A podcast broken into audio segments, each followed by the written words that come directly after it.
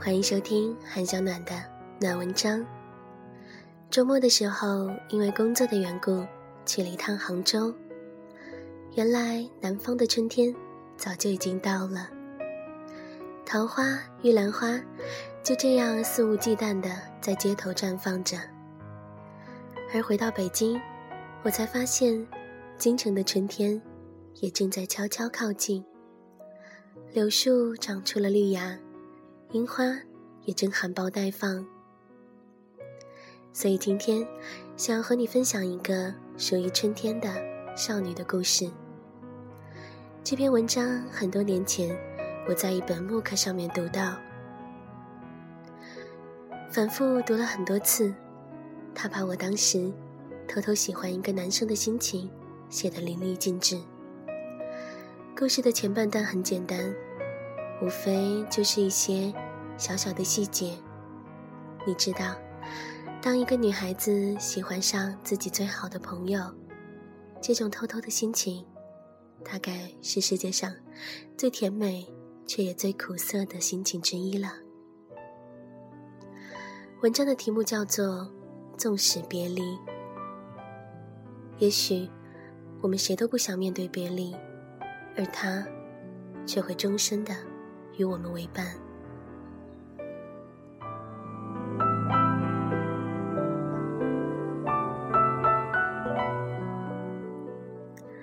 故事从这个女孩第一次遇到这个男生的部分读起。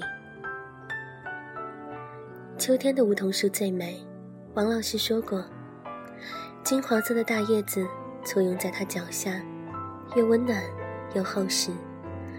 此时的树，既像母亲，又像少女，风情万种而慈爱敦厚。金黄的树叶，明蓝的天空，绝美的颜色搭配。看来这个世界上是真的有绝配的事物存在的，比如唐子顺和杨妙言。我说不出来什么所以然，就只是感觉。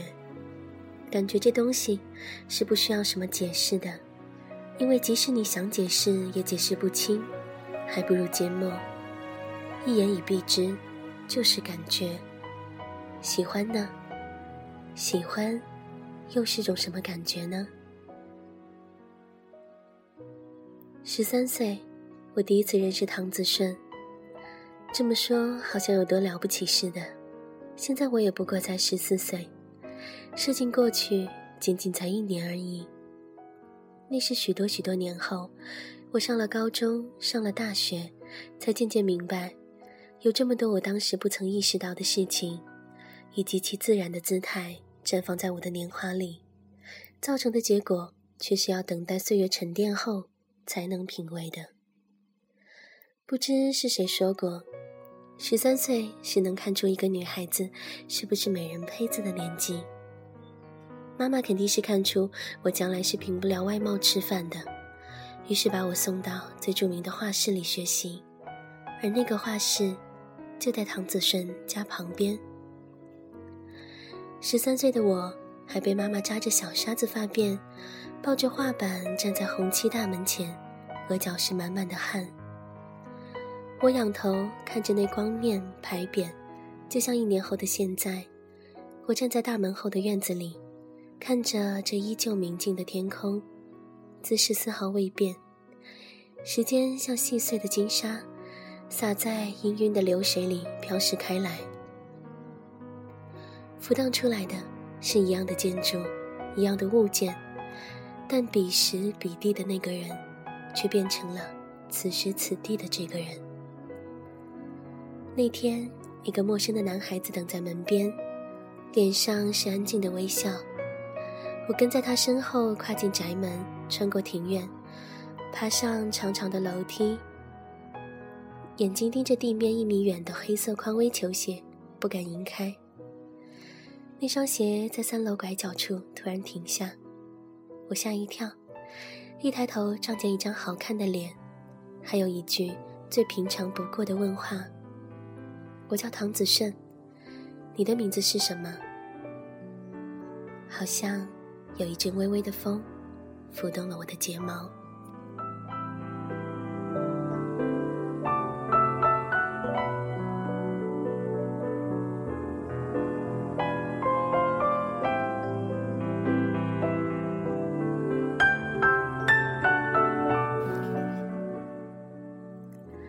唐子顺后来喊了我的名字，这已经是很多年过去之后了。我喜欢的这个男生有了女朋友，他有了自己另外喜欢的人，而那个人却不是我。他和他一起散步，和他一起聊天，和他一起找寻美味的小吃店，看着他微笑送他回家。那些我想象了无数次的美好画面。却不是在我身上上演。唐子顺声音大了些：“你还好吧？我喜欢你。”我忽然转身，几步冲到唐子顺面前，紧接着他的话就这样喊了出来，然后看着他，两只手紧紧拽着衣角，腮边还挂着一颗泪。我知道我的样子。肯定逊毙了，求死了！我看着被吓一跳的唐子顺，微微颤抖，心里拼命祈求：“你快点说些什么吧。”然后唐子顺顿了会儿，说：“你没事吧？”我微微扬起嘴角，眼眶底积聚的泪水，因为脸部线条的改变，滑落了一颗下来，凉凉的流过脸颊，在下巴上停了半秒。他的一声，落在脚边，没有说对不起，没有说真的很抱歉，也没有说我并没有喜欢你，只是小心翼翼的问了声：“你没事吧？”你真是无论到什么时候都那么温柔的男生，温柔又体贴，做你的女朋友该有多么幸福，我有多么。羡慕他。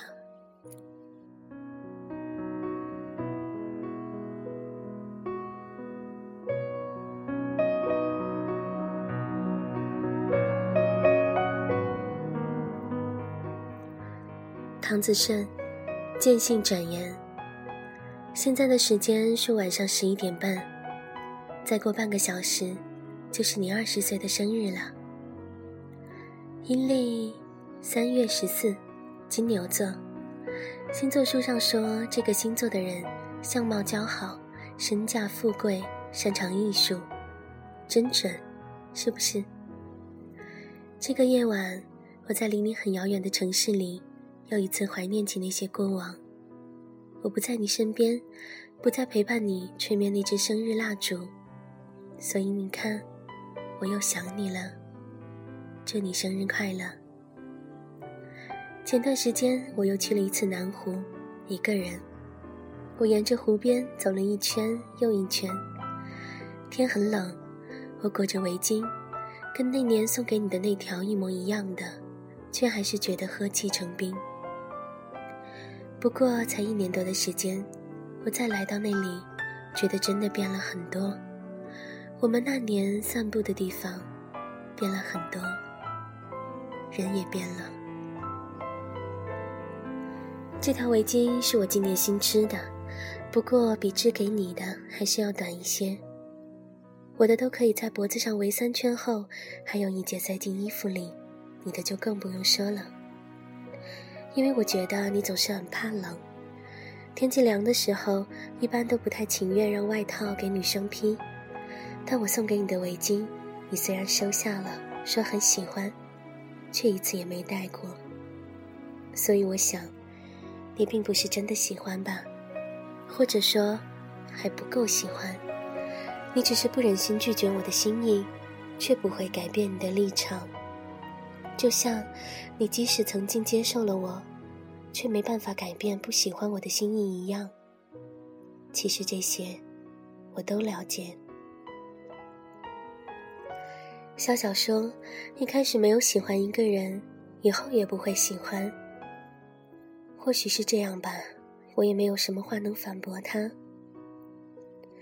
但你还是有感动过的吧？我想，有一次我无意在你的电脑上看到你和释然的聊天记录，看到了这样的一句话：“他人真的很好，我有段时间很想关心照顾他，并想着去爱他。而这个他，不是杨妙言，是我，是我。”你不知道我当时眼泪流的止都止不住，我也不想止住。我觉得如果不流出很多很多东西来，我的身体满的就要爆掉。当然，这都是在你看不到的地方。从那以后，我真的觉得什么都无所谓了，没有遗憾了。我们曾经在一起，一起散步，一起打撞球，一起参加考试时还颇有点一起面对人生的味道，并且在某个时间，你还曾经联系我。那一刻，我在你心里的身份，不是什么朋友兄弟，而是一个女生。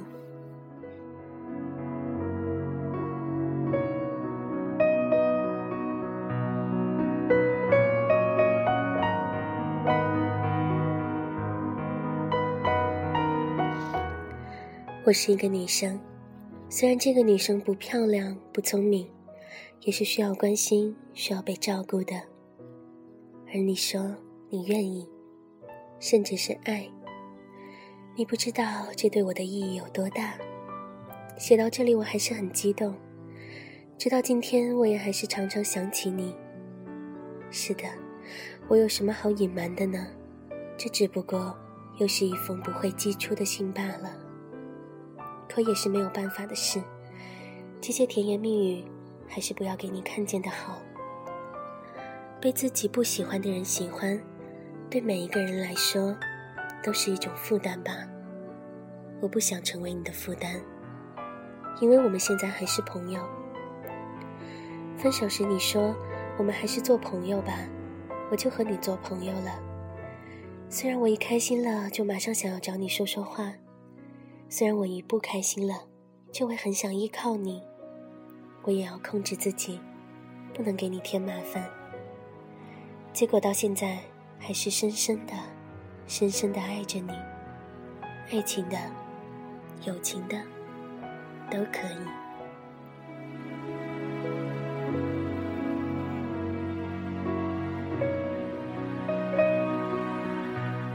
我真是傻，是不是？我想起那次在楼道里的告白，我后来回去哭了一整个晚上，嗓子都快发不出声音了。可一想到你的眼神、你的话，泪水又糊满了脸，然后就决定从此以后再也不提了，只祝你和杨妙妍幸福。却没想到后来你妈妈发现了你们的恋情，于是你们最终还是分手了。十五岁的夏天。我们升高中，你和杨妙妍分手。我知道你一定很难过，毕竟他是你第一个喜欢的人。在画室里，我有时候看着你成熟的坐在那里，沉默不语，就知道你又在想他。我除了陪着你一起沉默，也不知道做什么好，做什么对。那段时间真难熬啊，但总算。慢慢看着你，又笑起来了。一直直到听见你用仿若淡然的口吻说：“杨妙言啊，听诗恩说已经有男朋友了。”又一年，再一年，直到高三。在细数这些日子，对现在而言没有什么意义了。当我回过头遥望那些奔跑的剪影，清脆的话语。已经被时间的洪流冲刷的那么遥远了，每个人都无能为力。所以我没想到你会答应和我在一起。后来想，你也一定是跟我一样，觉得那天南湖边的景色特别美，风轻轻的吹，吹得心上都要长出绒绒的草来。所以，当你说我穿那件丹珠色的毛衣很好看时，我就接着问了你那句话。那有没有好看的，可以做你的女朋友了呢？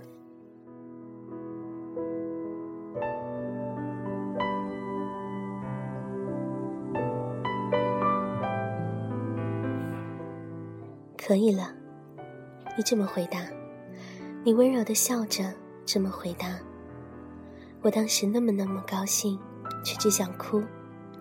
我其实也有想过，唐子是你的应允。也许只是心疼，心疼吕将喜欢过一个不喜欢他的人，可怜吕将，那么多年一直在做一个傻瓜，亦或者那一刻，你只是受到了南湖那片美丽的蛊惑而已。可是我终于做了你的女朋友，当时的我觉得没有什么比这个更重要了。我把这句话写在了床头的墙上。吕将是唐子顺的女朋友了，我高兴了好久好久。虽然现在。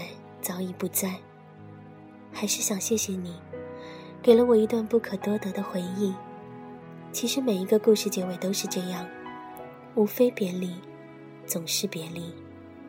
我只想说，纵使别离，我一直在你身边，正如你一直在我心里，从来没有分开过。自我十三岁的时候遇见你，据说。你就要回来了，我打撞球的技术又有进步了。等你回来了，咱们比试比试。